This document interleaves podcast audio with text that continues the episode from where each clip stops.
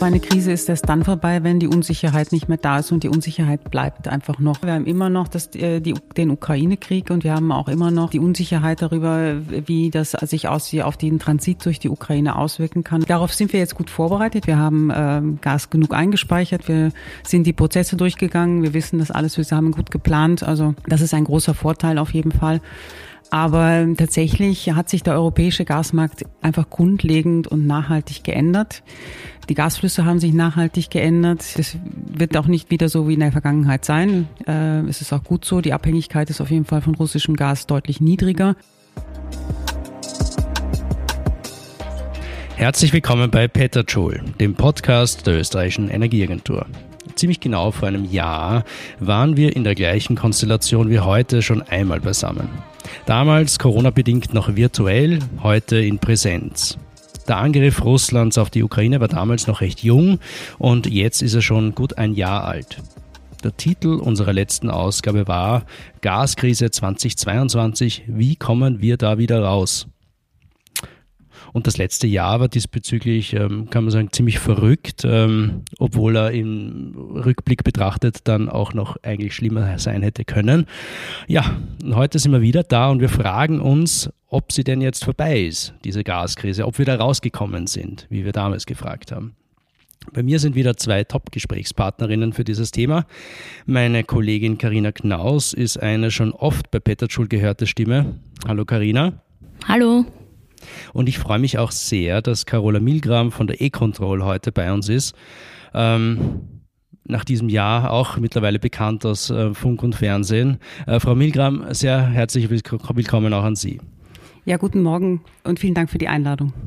Frau Milgram, darf ich Sie bitten, äh, sich ganz kurz äh, vorzustellen?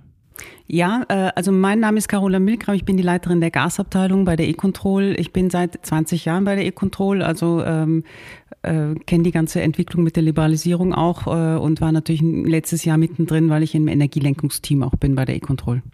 Herzlich willkommen. Karina, ein Standardsatz. Darf ich dich bitte auch äh, bitten, äh, kurz was über dich zu erzählen? Ja, gern. Mein Name ist Karina Knaus und ich leite das Center Volkswirtschaft, Konsumentinnen und Preise bei der Energieagentur. Und äh, so gesehen hat natürlich die Krise auch in allen drei Themenbereichen meines Centers irgendwo aufgeschlagen, äh, sei es jetzt im Bereich Volkswirtschaft, wo wir natürlich mit Inflation äh, und den wirtschaftlichen Folgen äh, zu kämpfen hatten. Natürlich das ganze Preisthema äh, hat uns im letzten Jahr sehr stark beschäftigt und auch bei den Konsumentinnen sind und, und kommen die Folgen des letzten Jahres äh, vermehrt und verstärkt an auf ihren Energierechnung bei den Energiekosten. Das heißt, äh, das hat uns auch sehr, sehr stark beschäftigt im letzten Jahr. Super, danke. Ich würde äh, dieses Thema gerne ein bisschen chronologisch durchgehen, anhand der Stufen, die wir in den letzten eineinhalb Jahren so gesehen haben. Und da greife ich das Thema Preise gleich auf. Ähm, und ich würde dich bitten, kurz zu erklären, so diese Phase vor Kriegsbeginn. Ähm, was ist da passiert? Ja, tatsächlich bei der Preisentwicklung im Großhandelsmarkt, da kann man eigentlich wirklich schon ins Jahr 2021 äh, zurückgehen. Ich glaube, schon ab dem Sommer haben wir uns wahrscheinlich gefragt ein bisschen, naja, was ist denn da jetzt im Gasmarkt los? Die Preise sind eigentlich relativ hoch, hat dann auch bedeutet eigentlich wenig Anreiz natürlich einzuspeichern im Sommer. Und ich sage mal, damals gab es wahrscheinlich eine Reihe von Erklärungsmustern.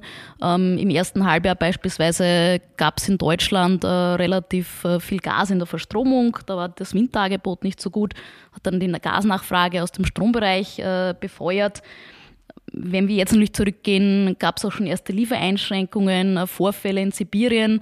Das heißt, da ist auch schon weniger Gas aus Russland gekommen.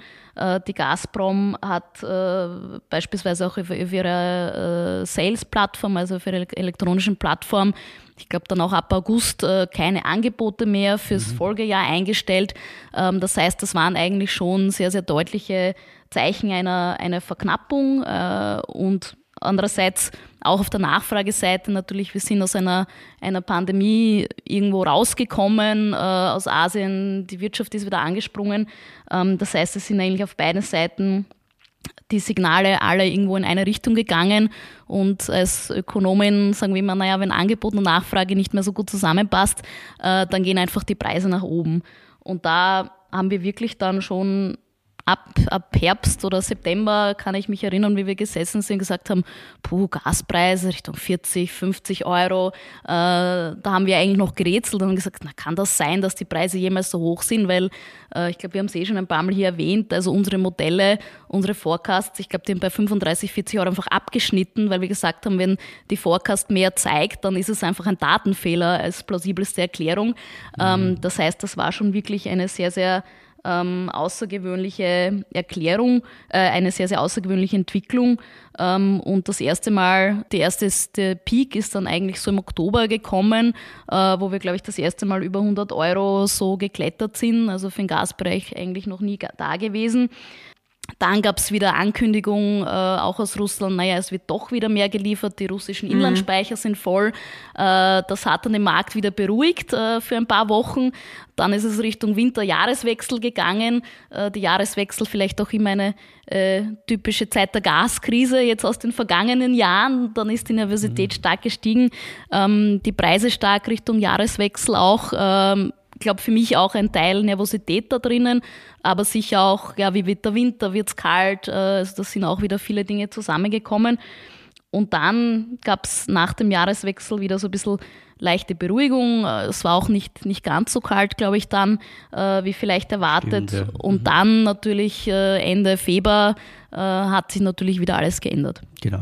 Ich meine, damals im Herbst, ähm, ich kann mich erinnern, hat sich der Ton zwischen Russland und Europa auch, sage ich mal, zunehmend äh, verschärft, ist rauer geworden vor dem Hintergrund der Zulassung von Nord Stream 2. Genau, genau, das ähm, wollte ich gerade sagen, das war sicher ein wesentlicher Punkt, äh, ja. den ich noch nicht erwähnt habe, dass natürlich im Herbst auch diese Diskussionen gab äh, zur Zertifizierung eben der, der zweiten Pipeline und da hat man das wahrscheinlich auch ein bisschen äh, vor dem Hintergrund natürlich als, ähm, ja, wir sagen, vielleicht Geplänkel oder äh, in spieltheoretischer äh, Nomenklatur Brinkmanship, ja, also quasi wer kann mehr äh, mehr Wetten, mehr Säbelrasseln sozusagen, um jetzt da diese Zertifizierung irgendwo auch zu zwingen, dass da Gas dann fließen kann. Ja, mittlerweile über ein Jahr später gibt es die Pipeline nicht mehr. So mm. hätten wir uns wahrscheinlich mm. auch nicht gedacht damals. Nein, keinesfalls. Ähm, gut, wir sind jetzt ähm, Ende Februar, äh, Kriegsbeginn. Ähm, die Gasversorgung selbst, also die Versorgungssicherheit, war damals eigentlich noch kein Thema. Man hat es primär mal bei den Preisen gemerkt. Ähm, die Speicher waren relativ leer. Aber zuerst sind einmal die Preise in die Höhe gegangen mit Kriegsbeginn. Äh, Ende März ist dann in Österreich die Frühwarnstufe laut Notfallplan Gas ausgerufen worden. Frau Milgram, wieso hat man diesen Schritt gemacht und welche Auswirkungen hat das dann gehabt? Ähm, das ist ja ausgelöst worden von den ersten, äh, wie soll man sagen, ersten Irritationen über die Zahlung der Gaslieferung von der Gazprom Export an die Gazprom Export. Und dann gab es ja die Ankündigung, also dieses, Dekret vom ähm, Putin, dass nur noch ein Rubel gezahlt werden sollte. Und dann war es eine große Unsicherheit, äh, wie kann das, äh, wie kann das stattfinden? Äh, die ersten Zahlungen dafür sollten, glaube ich, im Mai dann äh, sein.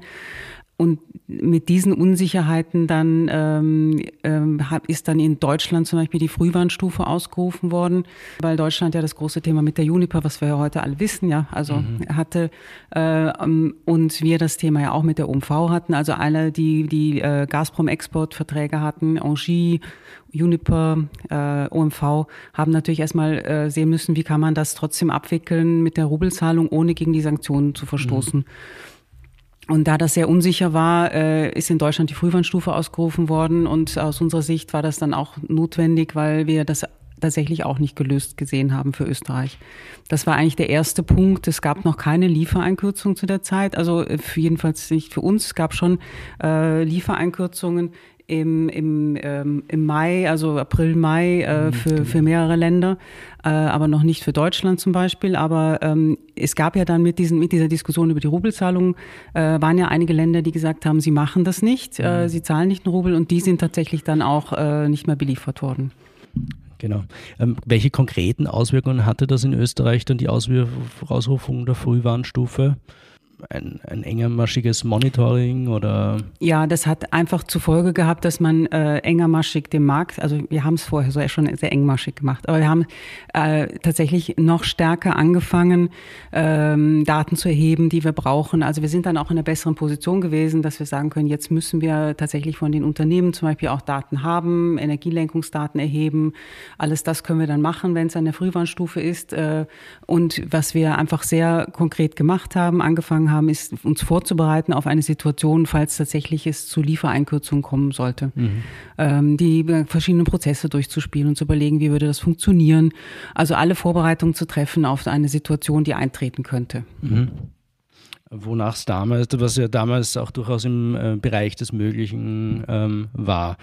Gut, was man dann relativ schnell auch gemacht hat in Österreich, ist es, ähm, dass man beschlossen hat, eine strategische Gasreserve anzulegen. Ähm, Im April wurde die beschlossen, ich glaube mit gut 12 ähm, TWH Umfang genau. und dann ist sie im Mai nochmal ausgeweitet worden. Ähm, haben andere Länder sowas auch gemacht damals? Also es Strategische Gasreserve haben ja einige Länder schon vorher gehabt. Also mhm. wir haben ja in, in, äh, in, in der EU sowieso unterschiedliche Regulierungssysteme für, den, für Speichermärkte.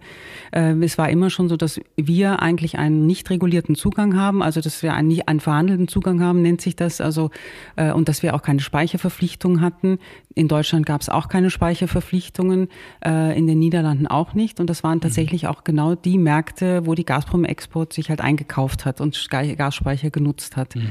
Und ähm, genau diese, diese geringen Speicherfüllstände sind auch zum Teil natürlich auf diese keine Nutzung von der Gazprom-Export zurückzuführen. Ja, die ja. hatten 13 Milliarden Kubikmeter äh, Arbeitsgasvolumen sich gesichert in, äh, in der EU. Das sind ungefähr 15, 16 Prozent. Also man sieht schon, dass mhm. die sind nicht befüllt worden. Ja äh, im, äh, im Sommer 21 und die haben natürlich im Winter dann auch sozusagen gefehlt.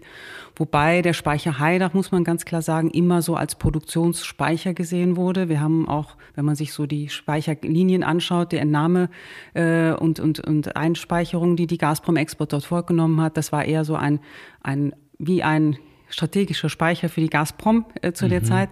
Aber die Speicher in Deutschland zum Beispiel sind tatsächlich genutzt worden, auch um saisonale Muster so abzubilden.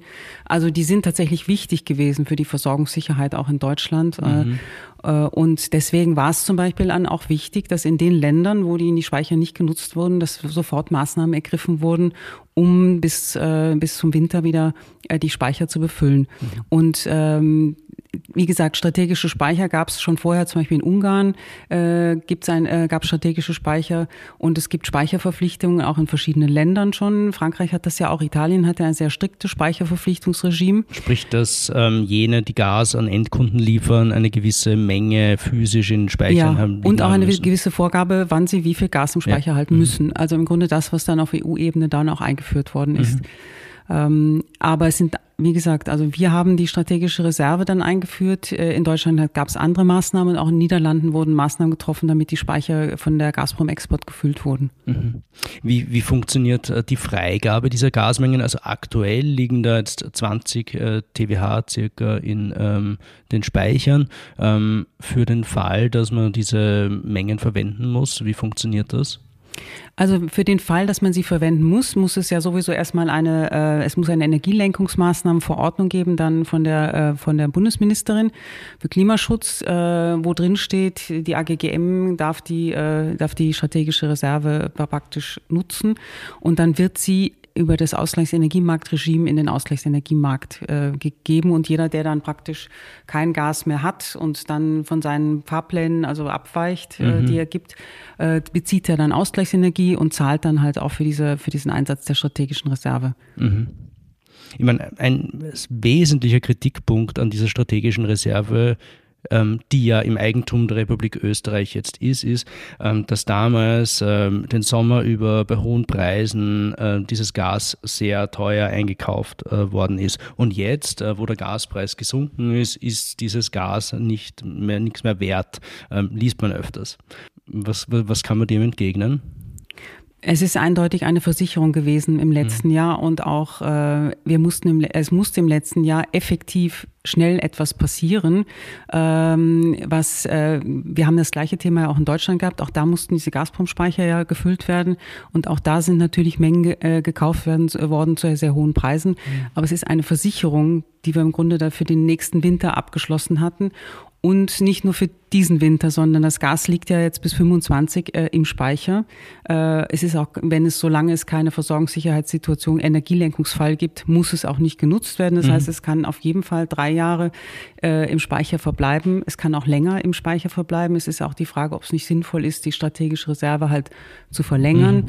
Ähm, also das eins zu eins so zu sehen, es ist ja gerade kein Händlerthema, sondern es ist gerade eine Versicherung für Österreich. Genau. Deswegen hat es ja. ja. auch der Staat Österreich mhm. gekauft, ja. Und das wirkt jetzt letztendlich auch preisdämpfend. Also in einem Markt, wo es so eine Reserve gibt, sind natürlich ja. Preisausschläge äh, nicht so groß, als wenn es diese Reserve nicht gibt. Ähm, und ich sag mal, jetzt natürlich mit dem Benefit of Hindsight, okay, der Winter war warm, es sind, wir sind gut durch den Winter gekommen. Ich meine, das war ja zum Zeitpunkt damals nicht so klar. Also ich glaube, es ist schwer zu belegen, was wäre die Alternative ja. gewesen. Nichts zu tun, glaube ich, wäre sicher keine gute Option äh, gewesen. Äh, und wie du sagst, das ist jetzt eine Versicherung, die haben wir einmal beschafft. Natürlich hätte man diskutieren können, hätten wir die schon vor fünf oder zehn Jahren ja. einen Teil davon vielleicht beschaffen können, ja, oder anders. Aber so wie es halt war, war es auch eine Notmaßnahme. Ähm, und mhm. letztendlich denke ich, können wir froh sein, dass wir die Speicher so gut gefüllt haben, weil das war auch ein wesentlicher Faktor dafür, dass wir jetzt eigentlich auch so gut durch den Winter mhm. gekommen sind. Ja, und äh, um das zu ergänzen, ich meine, es ist nicht so, dass es nicht diskutiert worden wäre mhm. 2009 und 2014, ja. ob es eine strategische Reserve mhm. geben sollte. Wo es ja ähm, schon Einschränkungen der Gaslieferung gegeben hat. Dann ja, genau. Aber da wurde ja. halt, äh, da war halt die Situation auch eine andere, weil man mit der russischen Seite einfach noch zusammengearbeitet hat. Da war eher der Auslöser tatsächlich, also 2009, mhm. dieses Thema mit dem Ukraine-Transit. Ja. 2014 war es ja schon ein bisschen anders. Aber ähm, es wurde noch anders gesehen. Aber äh, meine, das eine sind die Kosten der strategischen Reserve, das andere ist tatsächlich der Nutzen, was du auch gesagt hast. Und wenn man es ökonomisch bewertet, sollte man auch nicht die äh, Großhandelspreise nehmen, sondern eher den, die Kosten der Gasunterbrechung, weil das äh, ist ja auch ein Thema, was auch schon öfter untersucht worden ist mhm. auf europäischer Ebene, äh, sich da anzuschauen, was wäre passiert, wenn oh, wir tatsächlich diese genau, also das, das sich anzuschauen, das ist, glaube ich, die richtige ökonomische Bewertung und nicht die Großhandelspreise dagegen zu stellen. Mhm. Ja, absolut. Zumal im Krisenfall die Preise, also für den Fall, dass man die strategische Reserve braucht, die Preise sowieso wieder nach oben geben müssen, weil dann Krise ist. Ähm, und es ist ja auch im Gesetz geregelt, äh, dass ähm, die Abgabe der Mengen zu Beschaffungskosten mhm. Ähm, erfolgen muss. Und im Gegensatz zu einer Versicherung, für die man eine Prämie zahlt und die dann wirklich nur im Schadensfall sich auszahlt, sage ich mal, ähm, liegt mit der strategischen Reserve als Versicherung ein tatsächlicher Wert in den Gasspeichern. Mhm. Also das kommt ja noch on top zu der Versicherung dazu. Da ist ja auch ein ökonomischer Wert noch und da. Wie du sagst, zu dem Zeitpunkt, wo man sie nutzt, hat sie ziemlich sicher einen sehr, sehr hohen mhm. Wert, weil mhm. es ja dann ja. eben im Krisenfall ist. Also. Das, das, das ist ja in Deutschland ein bisschen anders geregelt und da wird diese, ich nenne es jetzt mal strategische Gasreserve, das Äquivalent in Deutschland ja auch abgebaut.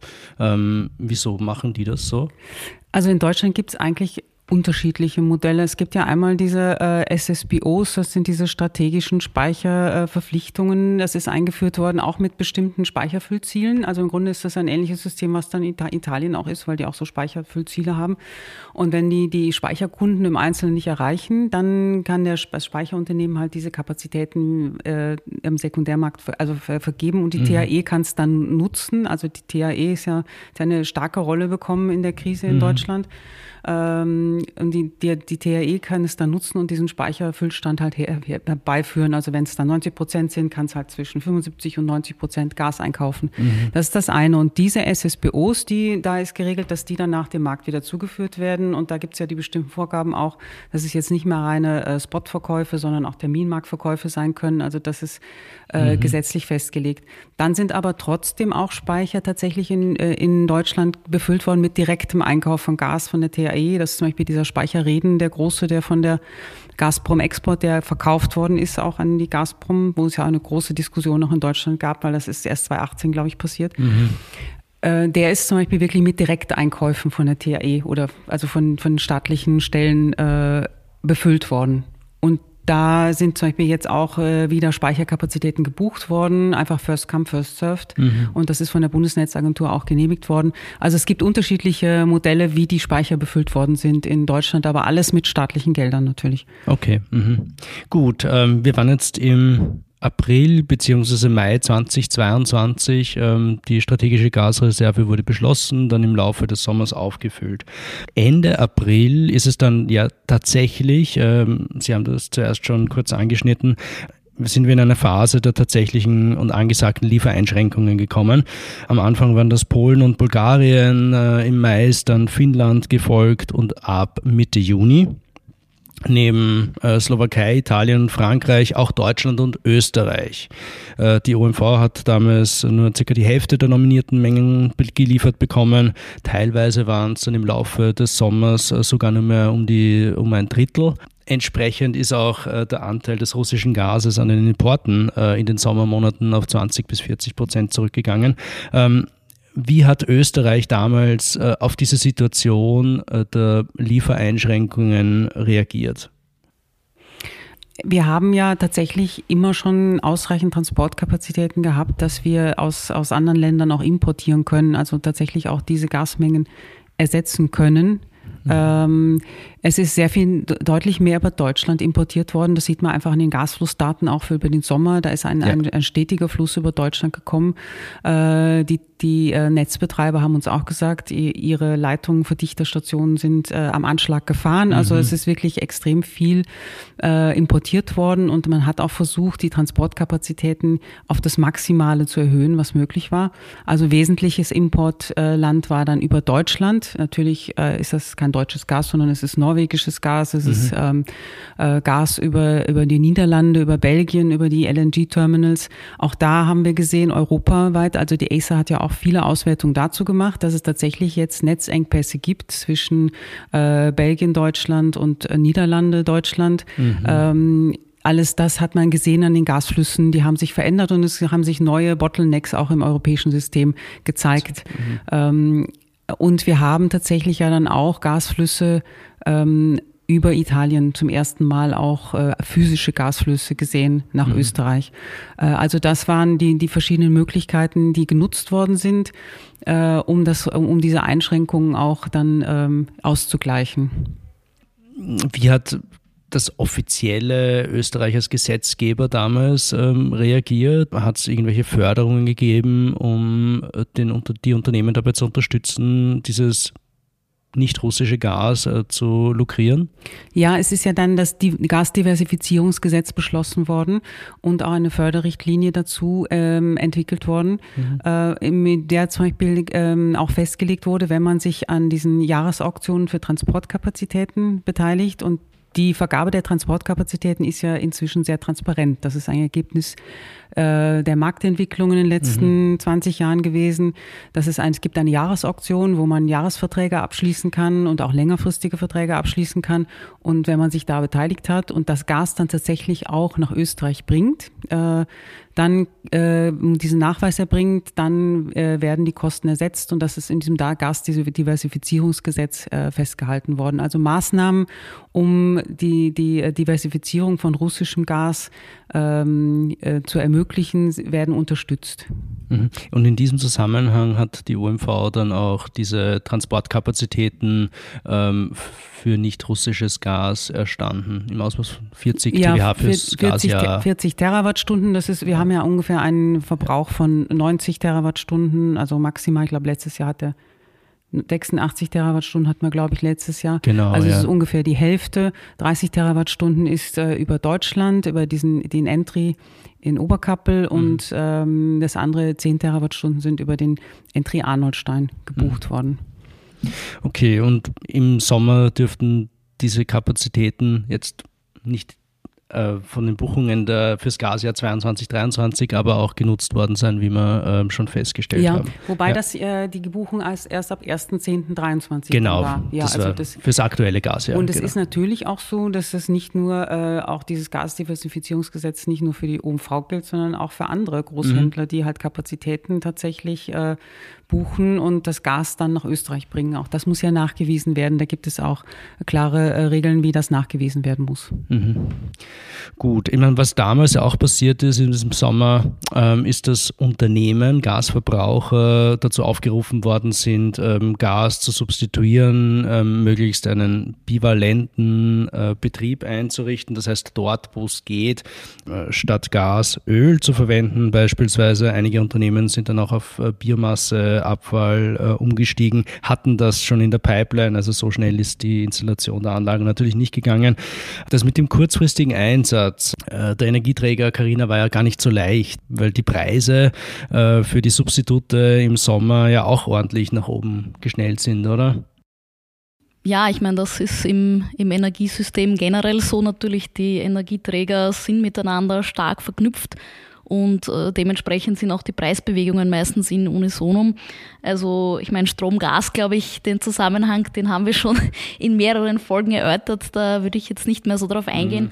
Ähm, aber natürlich äh, betrifft es auch äh, Biomasse, betrifft es auch ähm, erdölbasierte Energieträger. Also es gibt äh, natürlich, es wurden jetzt nicht komplett neue Substitutionsmöglichkeiten jetzt in ein paar Wochen oder Monaten aus dem Boden gestampft. Aber es ist grundsätzlich so, dass es äh, sowohl in der Industrie als auch in der Energieversorgung ähm, teilweise die Möglichkeit gab und gibt, eben äh, hier auch auf Heizöl zum Beispiel umzusteigen. Ähm, und das hat dann natürlich, und es war auch eine Zeit lang günstiger, tatsächlich mhm. äh, Heizöl zu nutzen äh, als Gas. Das hat dann aber natürlich wieder die Heizölpreise befeuert. Und auch da gab es äh, spezifische Faktoren, Stichwort Raffineriekapazitäten im Erdölbereich, also dass da noch dazugekommen ist. Natürlich auch dann der vermehrte Einsatz von Kohle in der Verstromung hat die Kohlenachfrage äh, befeuert, dort natürlich wieder die Preise in die mhm. Höhe getrieben und auch bei, bei Biomasse, Pellets und Co. sind die Preise in die Höhe gegangen. Ich meine, da gibt es auch Untersuchungen Co. Dazu würde ich jetzt nicht sagen. Was wir aber natürlich auch wissen, ist, dass sich einfach auch das Verhalten geändert hat. Ja? Also wenn jetzt große Player plötzlich sagen, ich will in einem verknappten Markt XY äh, Tonnen Heizöl beschaffen ähm, oder ich lagere jetzt eben Pellets nicht für einen Winter ein, sondern für zwei. Äh, und wenn das alle machen, führt das eben in einem schon äh, recht angespannten äh, Markt mhm. natürlich zu einem weiteren Verknappung und diese gesamthafte Verhaltensänderung, die jetzt vielleicht bei einem Unternehmen oder bei einem Haushalt noch nicht so viel ist, macht dann in Summe ja. natürlich auch wieder was aus und hat am Ende des Tages auch alle Preise äh, mit in die Höhe getrieben. Also es war nicht nur der Großhandel nervös, sondern teils natürlich auch die Endkunden, die dann ich sagen, äh, Panikkäufe, aber doch motiviert ähm, durch die um sich gehende Energiekrise waren, da möglichst viel und möglichst schnell noch die Lager aufzufüllen vor dem Winter. Ja, ich ja. meine, es ist ja auch, auch rational am Ende des ja. Tages für einen selbst, äh, wenn in der Energiekrise war überall, ja, also dass mhm. man da reagiert mit dem eigenen Verhalten, ist irgendwo klar, aber auch äh, wenn Wärmeversorger sagen, äh, sie lagern zusätzlich noch Heizöl ein in, in einer Menge oder Form, wie es normalerweise nicht so ist, finde ich als Endkundin dann auch gut, dass die vorsorgen, ja, äh, in gewisser Hinsicht. Also das ist natürlich auch, auch verständlich und klar, dass das dann so mhm. ist. Dazu gekommen ist noch der Unfall in der Raffinerie Schwächert, der die Raffineriekapazität nochmal nach unten gedrückt hat. Ähm, die Treibstoffpreise sind ziemlich nach oben gegangen. Genau. Deutschland Unfall, Vorfall, ja, ja, wie auch immer. Ich glaube, das ist ja auch noch nicht restlich mhm. ähm, aufgeklärt. Genau, das war ein Schwächert, aber wie gesagt, bei den Raffineriekapazitäten ähm, das war tatsächlich nicht nur ein europäisches Thema, auch in den USA. USA ja. Das ist halt jetzt auch natürlich aus dieser Pandemie heraus. Ja, wir hatten ja eine Phase, des Energieüberschusses eigentlich. Also ich meine, Gas war was, 5 Euro, mhm. äh, hatten wir auch noch nie. Ähm, es war alles extrem billig, das heißt, es wurden ja auch Kapazitäten dann jetzt global gesehen äh, zurückgefahren und Energieinfrastruktur hat das auch an sich, dass es träge ist. Also ich kann dann natürlich auch nicht über Nacht diese Kapazitäten oder auch äh, Tanker, die dann irgendwo eingemottet wurden etc., die kann ich ja nicht über Nacht dann wieder alle reaktivieren. Also das hat einfach mhm. äh, eine gewisse Vorlaufzeit alles im Energiebereich. Mhm. Es hat in den USA in Freeport, äh, ich glaube die zweitgrößte ähm, Verflüssigungsanlage, LNG-Anlage der USA, einen Unfall gegeben, wonach die Kapazitäten dort stark eingeschränkt äh, waren und der Markt nochmal knapper wurde. Also da ist einiges zusammengekommen. Mhm. Ja. Mhm. Und trotzdem äh, finde ich es interessant, wie schnell tatsächlich dann mhm. der Aufbau von LNG-Kapazitäten stattgefunden ja. hat. Das mhm. muss man schon wirklich sagen. Man, das sind diese FSRUs halt, diese äh, LNG-Schiffe, die dann umgebaut sind. Aber in Deutschland ist ja jahrelang diskutiert worden, das Thema LNG-Terminals. Mhm. Und wie schnell das dann möglich war, ich glaube, das war einfach auch ein wirklich wesentlicher Schritt dazu, dass die, Ents die Entspannung, die man heute sieht, dann auch eintreten konnte. Ja. Mhm. Also ähm, das finde ich ist schon interessant, wie schnell das dann ging.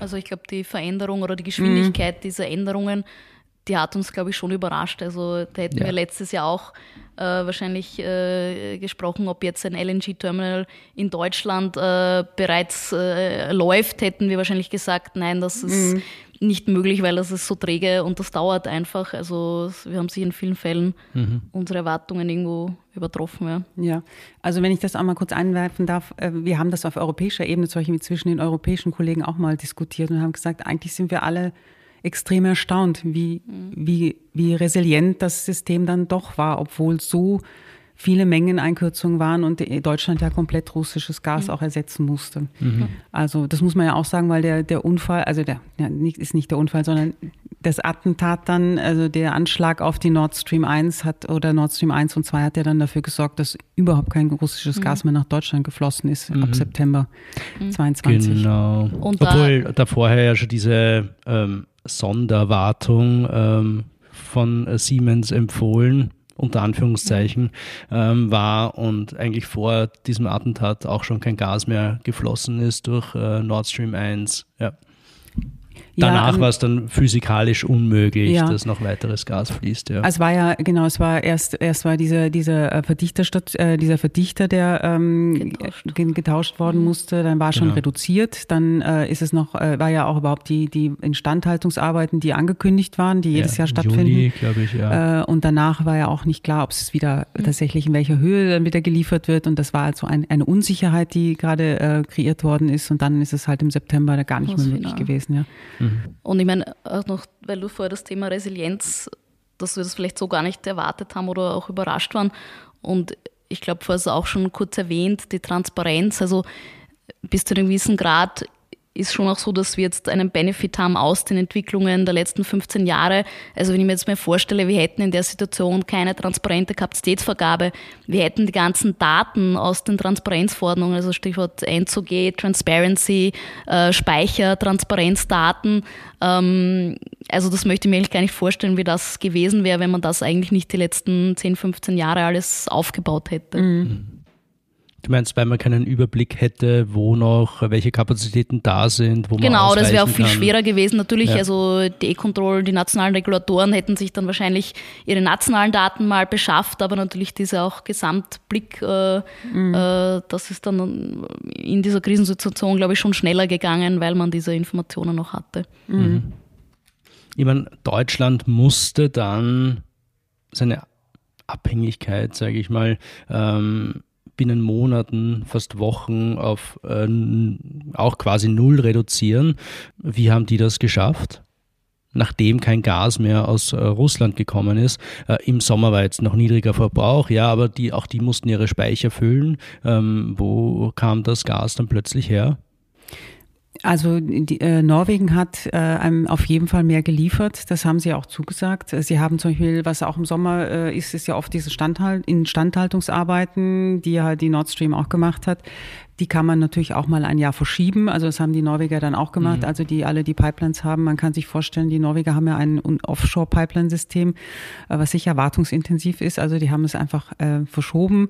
Ähm, dann ist deutlich mehr LNG natürlich, wie ich gesagt hatte, schon über Belgien und Niederlanden äh, gekommen. Mhm. Und äh, es ist halt es hat so ersetzt werden müssen. Also ja. von einem Tag auf den anderen sowieso, weil ich meine, es ist dann nichts mehr gekommen über die Nord Stream äh, nach Deutschland.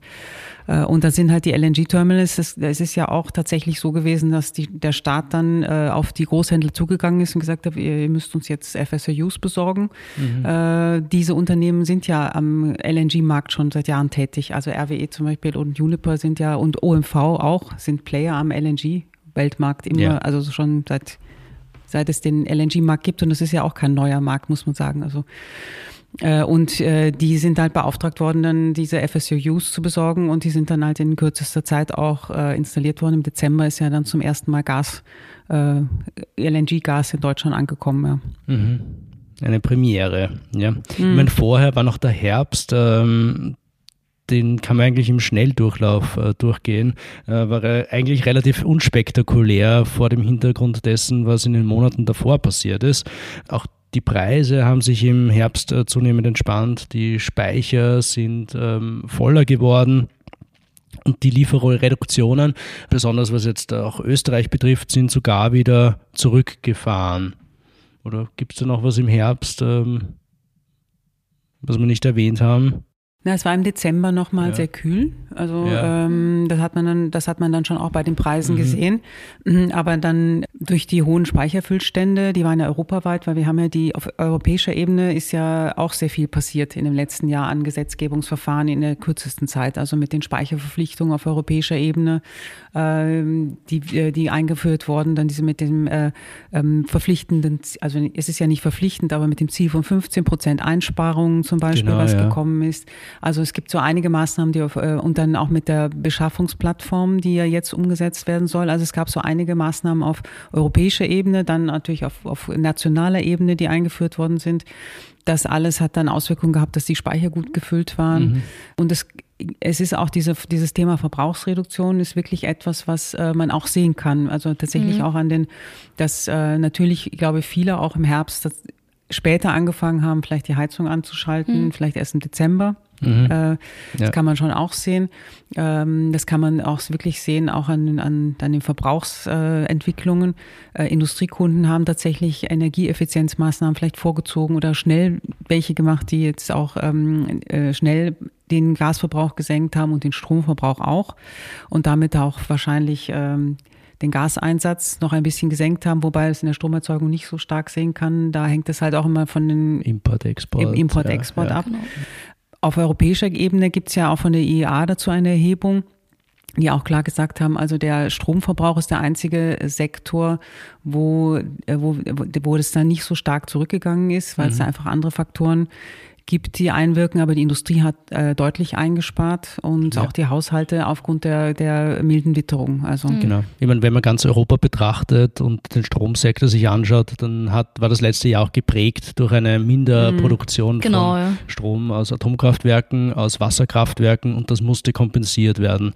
Das ist zu einem sehr großen Teil kompensiert worden durch zusätzliche Mengen an Wind- und ähm, Solarstrom, ähm, aber leider auch durch Kohle mhm. und äh, Gas absolut, ja. Mhm. Wobei das dann auch Richtung Winter eben, wo dann klar war, dass zumindest ein Teil der AKWs schon langsam zurückkommt, hat das dann natürlich auch äh, wahrscheinlich geholfen, den Gasverbrauch in der Verstromung zumindest etwas zu dämpfen oder dass halt dieses Worst-Case-Szenario, dass die halbe Flotte äh, ganzen Winter ausfällt, das ist ja zumindest so dann nicht eingetreten. Mhm. Mhm. Ich meine, wir haben uns das ja auch angeschaut. 2022 haben wir über das ganze Jahr gerechnet sogar um 8 äh, TWH weniger Gas verbraucht als im Durchschnitt 2017 bis 2021. Ähm, 85 TWH waren es circa, je nachdem, äh, welche mhm. Quelle man dann nimmt und äh, unterschiedliche Brennwerte und Heizwerte ähm, anlegt, gibt es dann unterschiedliche Zahlen. Karina, äh, Dein Team hat sich ja angeschaut, ähm, welcher Teil dieser 8 TWH dann tatsächlich ähm, auf das warme Wetter zurückzuführen ist und welcher auf echte Einsparungen. Mhm. Was ist äh, dabei Genau, also wir haben aus, aus unserem Modell so herausbekommen, dass ca. 6 TWH, also doch der überwiegende Anteil, quasi temperaturunabhängige Einsparungen waren, also quasi echte echte Einsparungen und zweite TWA auf dann die doch relativ warmen Temperaturen. Äh, insbesondere im, im Oktober, November, äh, da war es doch eher warm, was dann auch mitgeholfen hat, wahrscheinlich, dass man eben die Heizung auch später einschalten mhm. kann. Ja, also man kann es eh nicht so ganz auseinander ja. dividieren. Und was wir, was wir auch sehen, wenn man sich jetzt monatlich anschaut, auch insbesondere in den Monaten, wo eben die Preise sehr, sehr hoch waren, ähm, auch da haben wir einen relativ hohen Anteil dann quasi der irgendwo echten Einsparungen, was auch gleichsweise nicht kalt ist. Also deutet auch darauf hin, dass eben hier substituiert wurde, wie du sagst, Effizienzmaßnahmen in der Industrie etc. Mhm. Ähm, also das äh, sehen wir da schon, dass, dass diese Einsparungen eben auch tatsächlich stattgefunden haben.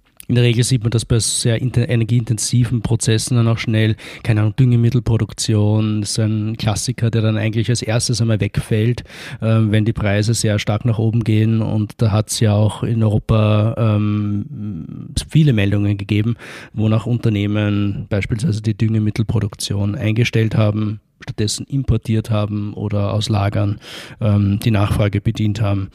Äh, Frau Milgram, wie ist denn da Ihre Einschätzung? Wie nachhaltig sind diese Einsparungen und kann man heuer wieder damit rechnen, dass der Gasverbrauch ähm, niedrig bleibt?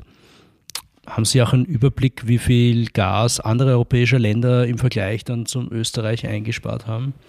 Also die IEA hat ja wie gesagt diese Erhebung mhm. gemacht mhm. und ähm, da sieht man schon, dass auch die anderen Länder durchaus so 10 bis 15, sogar noch mehr Prozent eingespart haben. Äh, also es ist, in, es ist die milde Witterung hat natürlich da gerade bei den südeuropäischen Ländern natürlich eine große mhm. Auswirkung, weil man dann wahrscheinlich sehr wenig Heizbedarf hat. Aber ähm, es ist natürlich schon so, dass die hohen Energiepreise dazu äh, auch, dass, dass glaube ich auch ähm, Investitionen getätigt wurden. Es gibt ja auch viele, die einfach über ein neues Heizungssystem nachdenken oder zumindest Hybrid äh, irgendwie noch was dazu äh, nehmen wollen. Also es gibt schon es gibt schon einige Anreize, die gesetzt worden sind über die hohen Energiepreise. Mhm.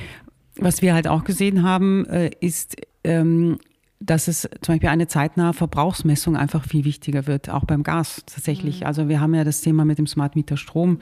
Im ganzen Wärmebereich. Im ganzen Wärmebereich. Also das, für uns ist das auch ein großes Thema mit dem Smart Meter Gas. Also irgendeine Form, wie man Verbrauch, zeitnah einfach die, den Verbrauch messen kann mhm. und seine Heizung vielleicht besser steuern kann. Und äh, das ist einfach sehr wichtig. Und man kann dann auch viel besser sehen, was man, man kann die Erfolge der Einsparung auch viel schneller ja. sehen, äh, was natürlich ein großer Punkt ist. Also das ist auch etwas, was, für, was, wir, was wir sehr, für, sehr wichtig halten, was, äh, was wir auch aus dieser Krise mitnehmen sollten, aus diesem Thema, dass man mhm. einfach diese mhm. zeitnahe Verbrauchsmessung in allen Bereichen, Wärmebereich auch einführt, ja. damit man als, äh, als Wärmekunde auch viel besser seinen Verbrauch regeln kann. Das ist ganz, ganz dringend notwendig, weil äh, natürlich wir gehen dann raus mit Botschaften wie ein Grad absenken mhm. sind sechs Prozent, ja.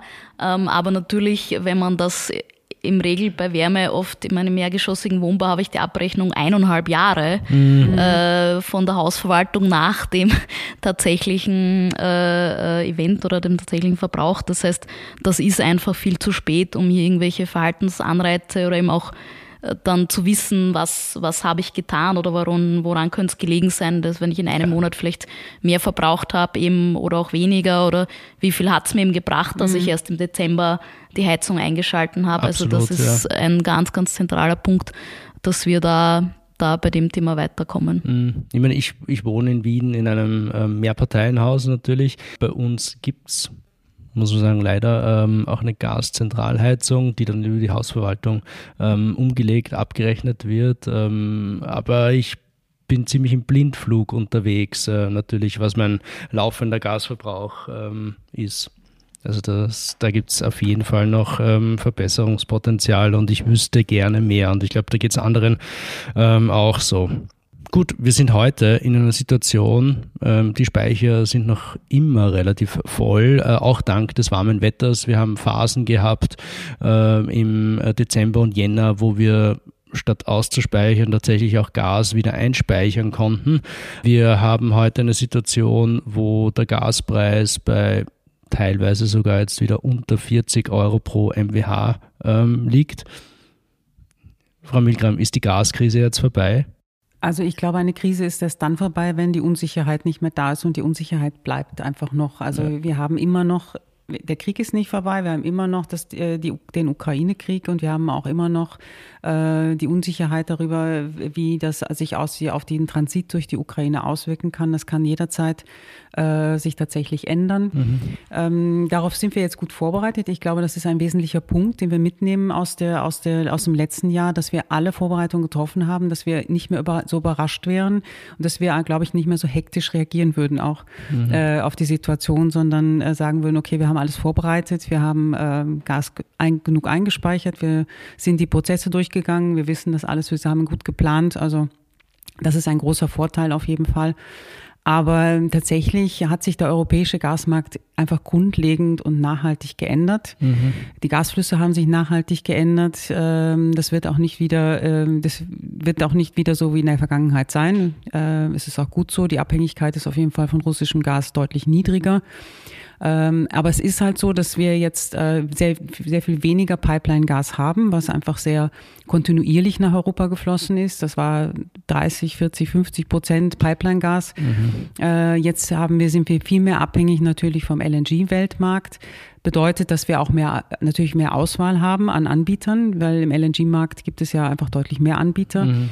Heißt aber auch, dass wir einfach ähm, mehr in der Konkurrenz stehen mit anderen äh, Ländern, Nachfrageländern, Asien, in Asien zum Beispiel und äh, auch äh, einfach so technische Themen tatsächlich beim LNG aus meiner Sicht auch größer sind als beim Pipeline-Gas. Also LNG-Schiffe sind auf dem Weltmeer unterwegs. Äh, wir kennen auch so Nachrichten zum Beispiel aus Großbritannien, wo dann manche Schiffe nicht anlanden konnten, weil der, weil der, das Meer zu stürmisch war mhm, und ähnliches. Also ja. es ist einfach so, es wird sich ändern und zum Beispiel mit dem, auch mit dem LNG, äh, mit dem stärkeren Abhängigkeit von LNG-Lieferungen kann zum Beispiel auch sein, dass wir wieder mehr Speicherbedarf auch haben in Europa, also für mhm. tatsächlich für Untergrundspeicher, äh, dass man das Gas dann zwischenlagern muss, äh, wenn es kommt und so. Also es wird sich ein bisschen, also wird sich verändern. Wir sind immer noch in der Veränderungsphase, deswegen ja. ist aus meiner Sicht die Krise noch nicht vorbei. Also wir sind, das System ändert sich. Äh, wie gesagt, ich glaube, wir sind überrascht, wie, wie gut wir eigentlich das vorbereitet hatten, auch tatsächlich finde ich durch die Liberalisierung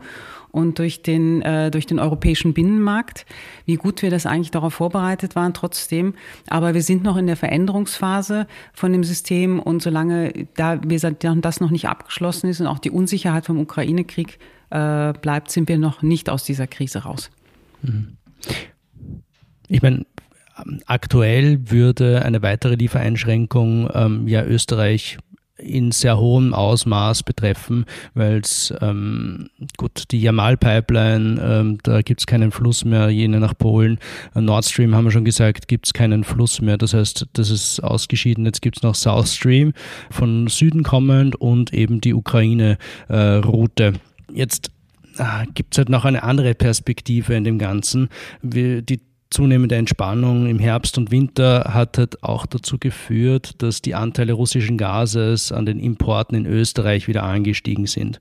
Auf 71 Prozent im Dezember angestiegen sind und im Jänner jetzt bei 47 Prozent ähm, waren.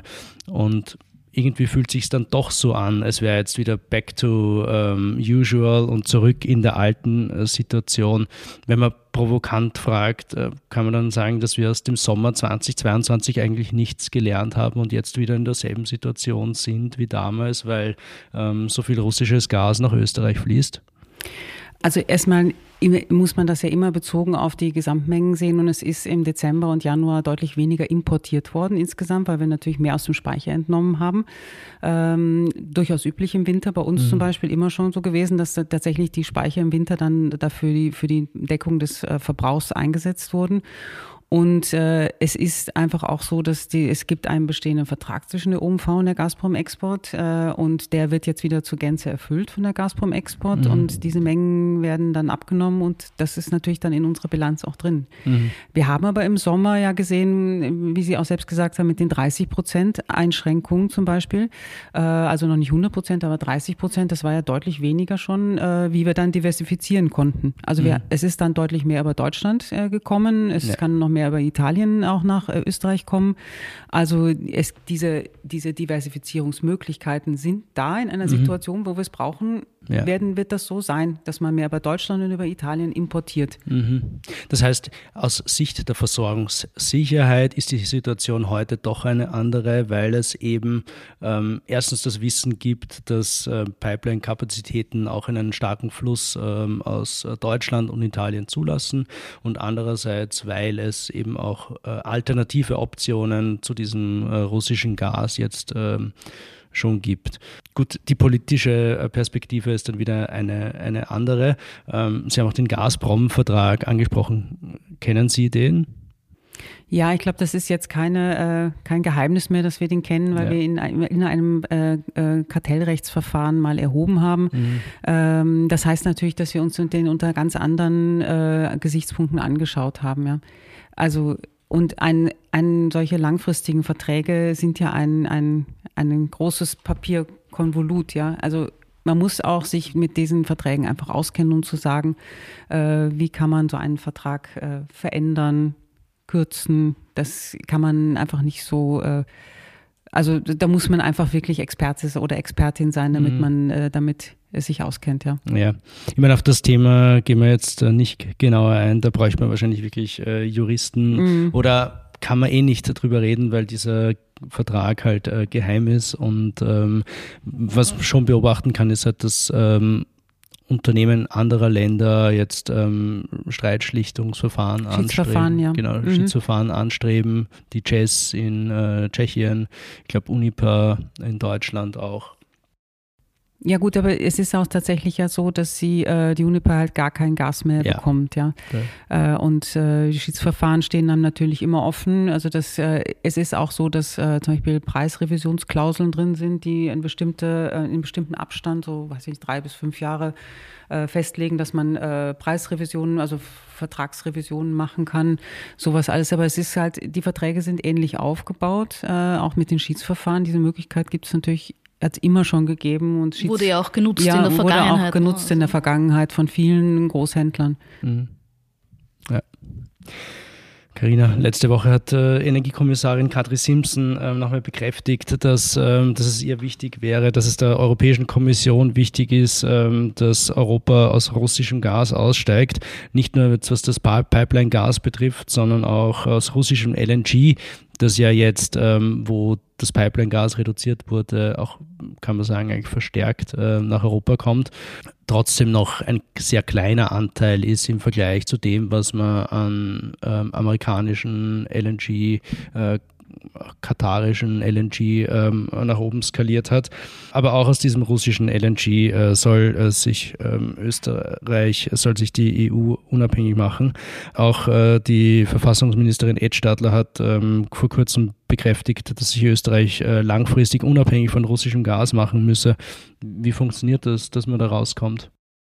Also ich sage mal, mittelfristig sind die Antworten, glaube ich, die gleichen seit der Gründung der Energieagentur im Nachgang zur Ölkrise, ähm, nämlich Erneuerbare und Energieeffizienz.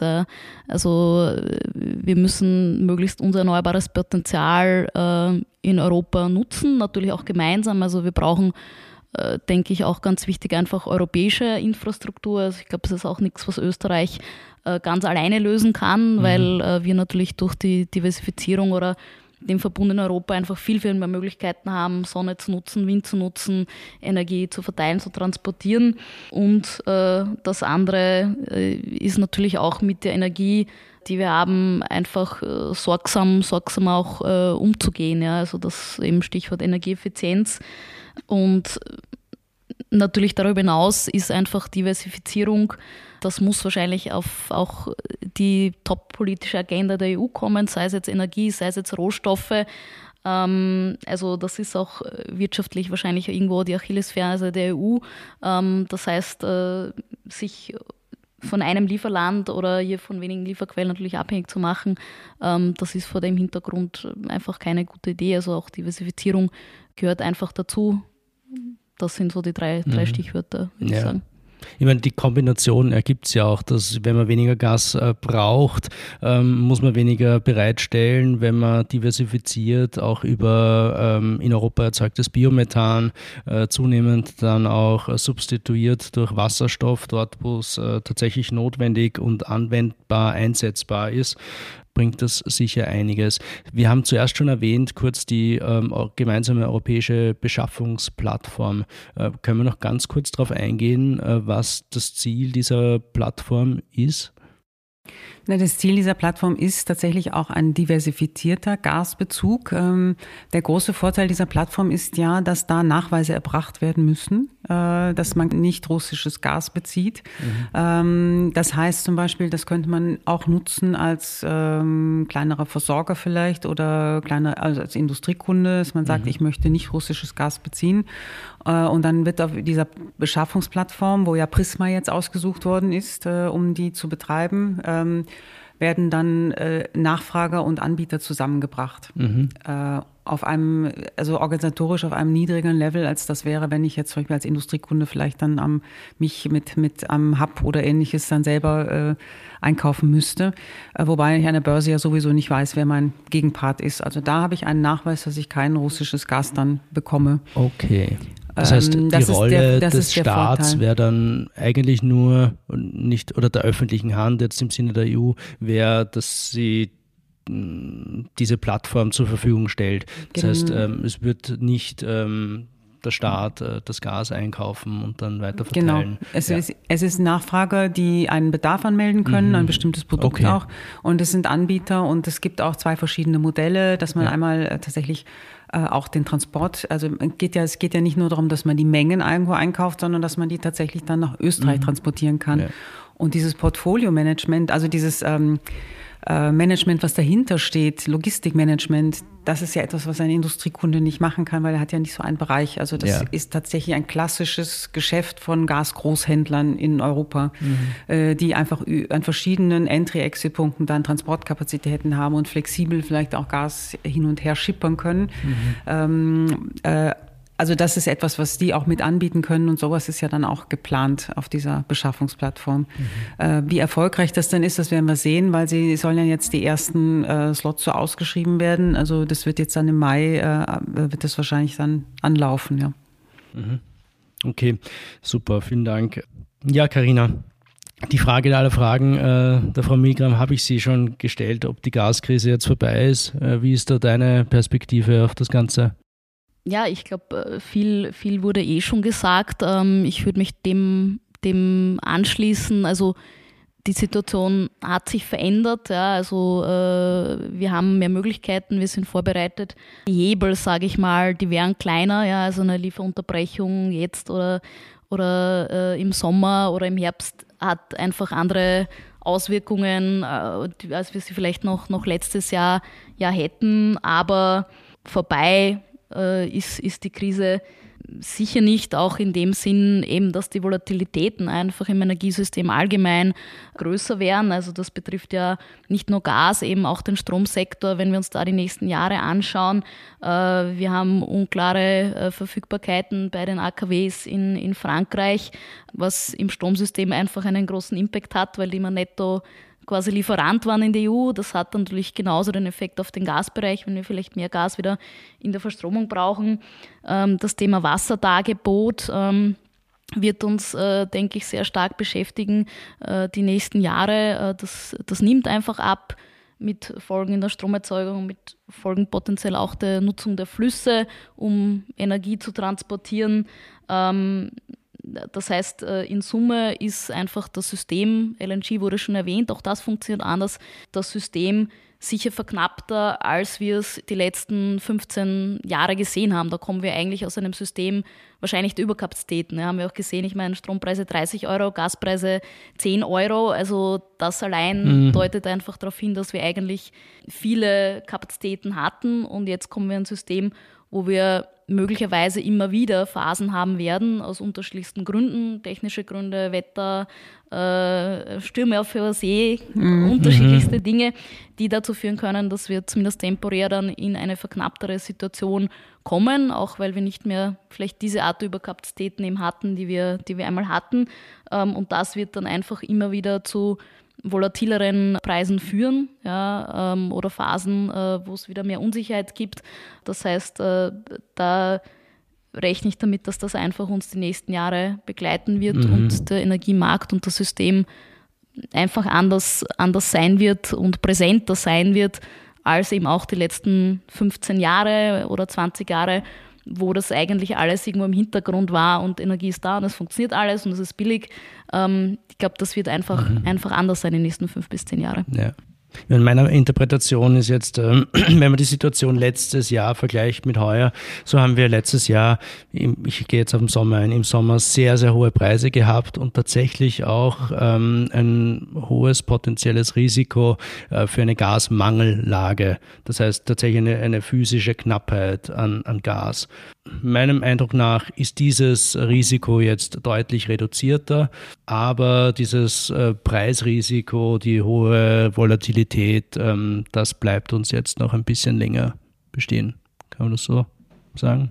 Ja, und ich ja. glaube auch, dass äh, die Wahrscheinlichkeit für eine Gasmangellage ist geringer, aber wir sind auch viel besser darauf vorbereitet muss man mhm. ganz klar sagen. Mhm. Also jetzt nicht nur dadurch, dass die Speicher gefüllt sind, sondern weil wir auch viel mehr Maßnahmen haben jetzt und weil wir einfach die Prozesse äh, wirklich gut vorbereitet haben. Also ich glaube, wir sind gut jetzt gut vorbereitet. Es kann uns jetzt nicht mehr wirklich so viel überraschen, was von russischer Seite kommt. Ja. Genau. Und je besser Nachdem in letztes Jahr eigentlich eh das ganze Repertoire durchgespielt worden ist fast, ja. ja. Genau. Und je besser wir vorbereitet sind, desto weniger macht auch eine russische Strategie dann Sinn, mhm. diese Option zu ziehen, weil letztendlich ist in Öl und Gas noch immer immer wichtige Einnahmequellen ja, äh, für den Staat und, und äh, von dem her, je besser wir uns vorbereiten, desto weniger kann uns dann eine Lieferengpässe, Ausfälle etwas anhaben und dadurch wird das aber auch äh, spieltheoretisch einmal unattraktiver, weil der Payoff eigentlich gering ist, weil wenn es uns nicht schadet, dann fehlen am Ende des Tages eigentlich nur die Einnahmen. Das heißt, es macht dann auch zunehmend weniger Sinn, diese Option eigentlich zu ziehen.